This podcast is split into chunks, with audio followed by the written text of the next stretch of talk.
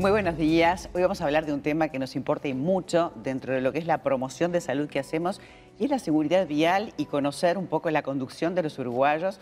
Por eso tenemos el gusto de recibir al señor Jorge Alfaro, un amigo además de la casa, secretario general ejecutivo de UNACEF. Qué título nobiliario, ¿eh? Bienvenido, no, pero un hombre que a lo largo de la trayectoria todos lo conocemos, eh, promoviendo salud, seguridad vial, o sea que digo, por más título nobiliario, te, lo has ganado. ¿Y qué podemos decir al respecto de la situación del Uruguay hoy? Lo que nos pasa a los uruguayos, ¿cuál es la medida? Vos agarrás y decís, el alcohol, por ejemplo, alcohol cero y no está en discusión, es ley, toma En su momento eh, teníamos 0,3 y nosotros teníamos 12 muertos cada 100.000 habitantes, lo seguimos teniendo. En Inglaterra tienen 0,8 alcohol y se mueren dos o tres nada más cada 100.000 habitantes. Entonces llegas a decir, ¿cómo es esta historia? ¿Qué es lo que está pasando? Que ellos tienen carreteras mejores que las nuestras, está claro que tienen una fiscalización mejor que la nuestra, está claro. Que los autos mejores que los nuestros, está claro. Que la justicia es mucho más eficiente que nosotros, también está claro. Entonces, todo lo que se haga, se hace... Digo, ahora, por ejemplo, está con el tema de que eh, el intendente Vidalín dijo para manejar con menos edad o algo, tema que yo no voy a tocar, pero que de cualquier manera, digo, en Inglaterra pueden dejar manejar a alguien con nueve años igual porque la justicia y la fiscalización es tan permanente que te maduran a palos. A ver si me entiendes. Estaba leyendo ayer una estadística de un material español que me llegó y habla donde la distracción está con el número uno de las razones de los siniestros. Y la distracción dentro del número uno, el mayor porcentaje es el teléfono celular. Entonces vos agarras y decís, ¿cómo puede ser esta historia? ¿Qué es lo que nos está pasando a nosotros? ¿Por qué sigue hablando la gente por el celular? Falta fiscalización. Entonces he hablado yo en la Intendencia de Montevideo, por ejemplo, a decir, cuando vino con el atendimiento del radar, ¿qué es lo que pasó? Se ordenaron la circulación de la Rambla, de Avenida Italia, que son las arterias más importantes con respecto a la velocidad. Pero sacaron los inspectores de la calle. La velocidad se controla, el ordenamiento y la enseñanza, la docencia y el respeto que administraba un inspector no está más. Entonces, eso es una carencia importante que nosotros tenemos. Y de alguna manera el inspector es el que podría decir, está hablando con el celular porque acá la cámara lo que detecta el radar es la velocidad.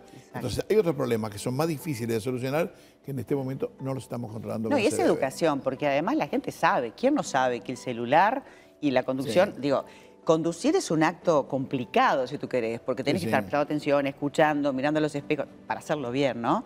Y, Jorge se ha dedicado a enseñar, desde hasta cómo poner las manos en el volante. Exactamente. Pero, imagínate que, claro, si estamos escuchando, hablando, ya una conversación, una persona que está estresada, ya no maneja igual. ya transfiere al volante es su locura. No tengas duda, no tengas duda. No, no, yo digo, en, en realidad, cuando vos ves que yo todavía sigo haciendo algo de automovilismo deportivo, cuando veo a un piloto, de acuerdo a como sea en su vida particular y como él actúe normalmente, su estado nervioso, sus controles, sus descontroles, eso transfiere a la pista exactamente igual de lo que pasa. O sea, tu vida está en el volante, sigue siendo como era abajo. Estamos en la previa de la fiesta de la nostalgia, estamos en un día muy particular. Me gustaría tu consejo vinculado al alcohol. Mi consejo, mi consejo es que no tomes alcohol. Te voy a decir, la noche de la nostalgia que para todo el mundo sale. Yo también tengo un cumpleaños ese día. Para el otro día a las 7 de la mañana tengo que estar en la oficina para proporcionar todos los datos de todas las encuestas y todas las, este, eh, inspecciones que se hagan en todo el país, ¿de acuerdo? El tema fundamental es, este, si bebe no conduzca, esto lo inventé yo. El tema, eh, un día cuando dije el tema del alcohol, un médico me dijo, vos no tenés respaldo científico para decirme que con un poco de alcohol no pasa nada. El alcohol no es buen consejero, las drogas menos, ¿de acuerdo? Entonces el tema fundamental es, yo no tomo hoy, no tomé nunca alcohol cuando voy a manejar, no tomé nunca. Y tengo alguna otra experiencia con algún tipo de medicamento, como decía María recién. Esas cosas, un día yendo para afuera, sentía un dolor un poco acá en el cuello, voy a una emergencia rápida y me dice, cuénteme su día.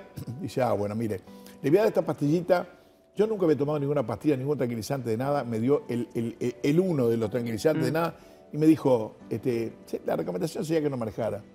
Me subo al auto, le digo a mi señora, este, usted no sabe con quién habló, quiero manejar a yo. Y salimos para Villa Serrana, como siempre. Llegando al Parado Salus, veo un auto, veo un camión que viene para acá, freno, y cuando me di cuenta le dijo a mi señora, hacete finita que no paramos. El auto que yo había visto acá estaba parado, y en vez de estar parado bien al fuera de la ruta, estaba más adentro y en camión en sentido contrario. Con el espejo izquierdo le pego a la rueda trasera del camión, con el espejo derecho al espejo del auto. Hicimos ¡platac! y paré. Como paré 20 metros después, venía con la pastillita Amor y Paz.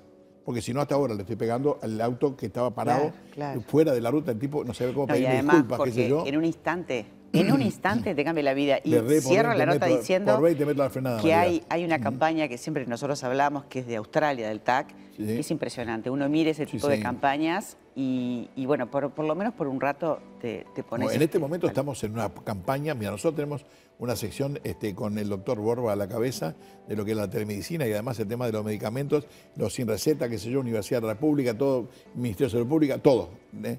Ahora, yo siempre le digo al presidente, al, al escribano Draper, le digo, Alejandro, esto es todo fenómeno, después va a ser el lío de la fiscalización de este tema, del control de este tema. Y sin duda. ¿eh? De saber, ¿no? Pero, bueno, lo bueno es que están trabajando y mucho, y están preocupados muchísimo, y ocupados. muchísimo. Particularmente hoy, para nosotros, Sí, sí. 24 de agosto, quería tenerte, quería que la gente tomara conciencia sí. de, lo que, de lo que uno le puede pasar, la puede pasar bien y puede terminar mal la noche por Qué lindo decir, qué lindo decir, pero mucho más lindo volver, María. Totalmente. Con todos los comentarios, tener una Jorge, semanita me encantó tenerte. Muchas gracias. Gracias a ti, María, como siempre, con el Nos cariño queda de corto siempre. porque tenemos para hablar un montón. No importa, pero no será, espero que no sea la última vez que No, no, no, sin duda que no.